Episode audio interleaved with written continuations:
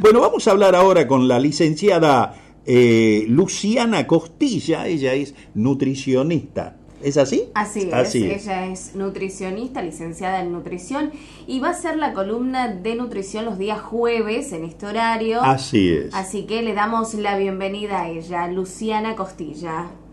¿Qué tal, Luciana? Hola. Hola. buenas tardes, ¿cómo están? Buenas tardes, Luciana, ¿cómo estás vos? Bienvenida. Muy bien, muchas gracias, un placer estar con ustedes. Bueno, Luciana, contanos, este, vas a tratar un tema muy importante el día de hoy, eh, que son los atracones, ¿no? Que a quien no le ha pasado cuando inició una dieta o cuando inició una alimentación saludable. Bueno, en realidad lo cierto es que el 100% de las mujeres pasamos por atracones en algún momento de nuestras vidas. Y algunos hombres. Y el 70% de los hombres. Claro. Es una estadística súper elevada a ver ahí, ahora sí, no, me, escuchaba a mí mismo por eso. Este, y el 70% de los hombres, o sea que es una estadística, como les decía, bastante eh, extrema. Hay una sensación horrible e incontrolable de esa, esa, sensación que uno tiene que nada es suficiente. Que por más que uno intente, eh, es como que no llega a poder cumplir todas las expectativas y eso a la larga va a generar lo que son los atracones, ¿no? Este, se confunde mucho eh, con síntomas de depresión, a veces se la considera como pseudo depresión y este es básicamente hay que tener, yo les traje acá algunos tips eh, como para aprender a escuchar nuestro cuerpo, porque básicamente los atracones son mensajes que van a aparecer y los em, mensajes que aparecen en nuestra vida, como las emociones, las tristezas, la alegría, vienen para dejarnos eh, un aprendizaje. Y hasta que no lo aprendemos, vuelve y se repite y todo lo demás. Así que bueno, primero eh, tal vez tratar de saber cómo es nuestra dieta. Nosotros más que nadie sabemos si nos estamos haciendo una dieta más o menos equilibrada o no. Porque hay personas que saben que comen todo comidas procesadas, comidas talla, entonces el cuerpo está haciendo una, un pedido de eh, alguna comida eh, más sana, una alimentación más saludable. Por otra parte, sobre todo las mujeres, hay una mayor tendencia a no consumir la cantidad de agua necesaria.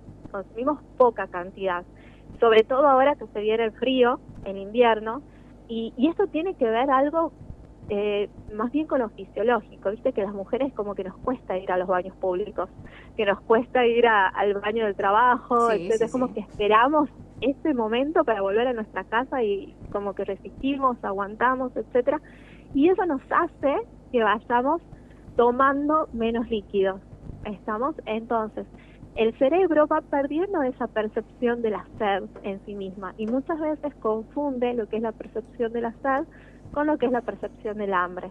Entonces, como no se sabe distinguir bien y estamos más acostumbrados a llevar comida que a llevar líquidos en sí, lo que se hace se confunde la deshidratación propia del, cuerpo. Yo siempre le digo a mis pacientes, piensen, ¿cuándo ha sido la última vez que tomaron agua? Por ahí toman un poco, toman un vasito de agua y van a ver cómo esa sensación de hambre, que es un hambre más bien emocional, va a desaparecer porque es algo más bien que tiene que ver con la deshidratación. O sea, eh, eh, Luciana, el, el, el, agua realmente es tan importante por lo que escucho. Totalmente, totalmente. Es el 80% de nuestro cuerpo depende del consumo de líquidos. Eh, básicamente hay personas, volvemos a, se va más en las mujeres, no significa que no sean los hombres, pero infecciones urinarias, etcétera, y se da por esta porque el riñón está trabajando en seco. Claro, o sea, no hay el consumo necesario de agua, entonces se generan todo este tipo de infecciones. En los hombres también, pero se da más en la mujer, ¿no? Este, este por ahí el pudor, de la vergüenza, de que ya nos enseñaron en casa, ¿no? De, de, esto de tratar de no ir a los baños públicos, de todo lo demás. Entonces, por un lado, eh, es... es que es realmente, eh, eh, Luciana, es realmente un problema yo me imagino, para nosotros los hombres es un problema ir a un baño público, me imagino para una mujer, mucho más todavía. Sí, sí, sí, sí, por supuesto. Por eso es que desde muy chiquitita nosotros eh, criamos a las criamos a las niñas para tener cuidado con los baños, para hacer malabares para no sentarte. Eh, otra, eh, claro. Por eso. Por eso. Claro, está entrenada en nuestra mente. Te doy un ejemplo. Yo doy clases en tranca y son como dos horas en viaje en colectivo y es como trato de no tomar agua antes para no tener ganas de ir al baño. Claro. O de vuelta. Y, y cuando uno está hablando tantas horas, como yo que estoy disertando, que estoy dando una clase, necesito líquido.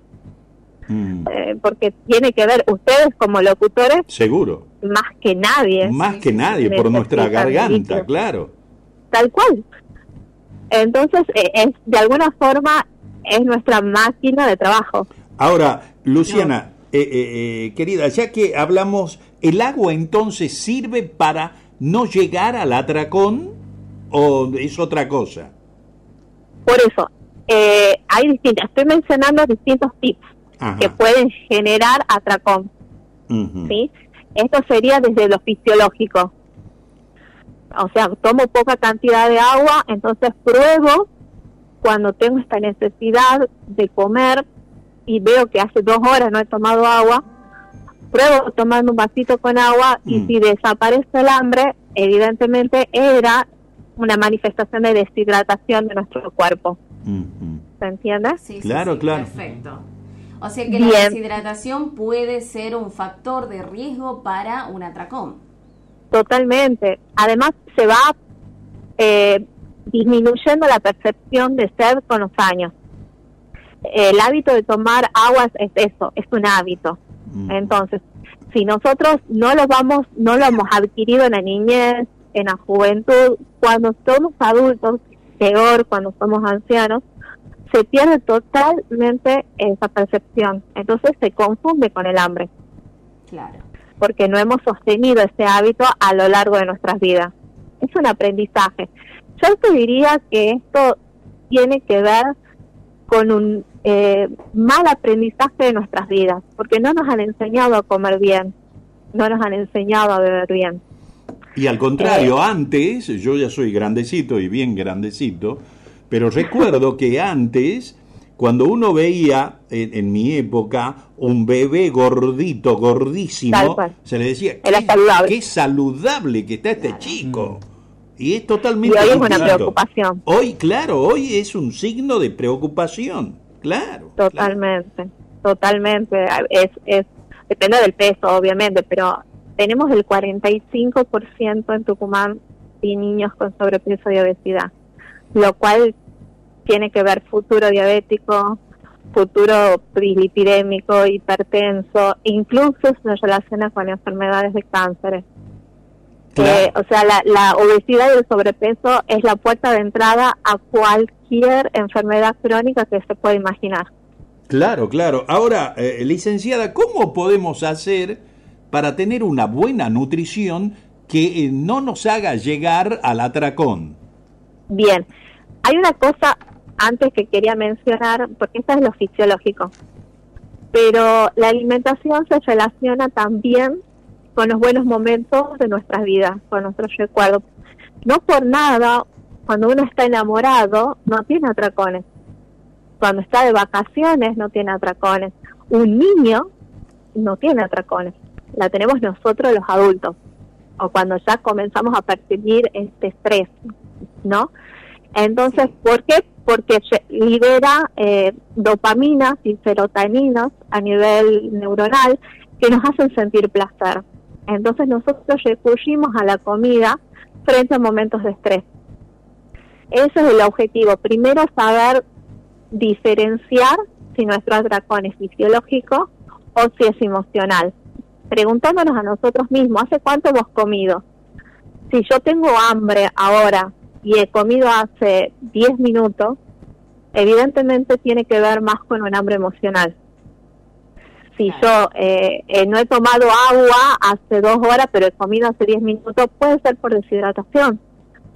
Si vengo comiendo eh, desbalanceado, todo comida chatarra, no como frutas, no como verduras, etcétera, evidentemente nuestro cuerpo nos está pidiendo eso. Eso es algo que lo tenemos que preguntar a nosotros mismos, yo siempre les hago tener a mis pacientes un diario nutricional para aprender a discernir en qué momento aparece. A veces cuando estoy muy triste, a veces cuando estoy cansado, a veces no estoy feliz en mi trabajo.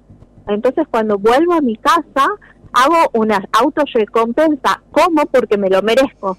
Porque he terminado un día horrible del trabajo que no me gusta, de gente que no me gusta estar.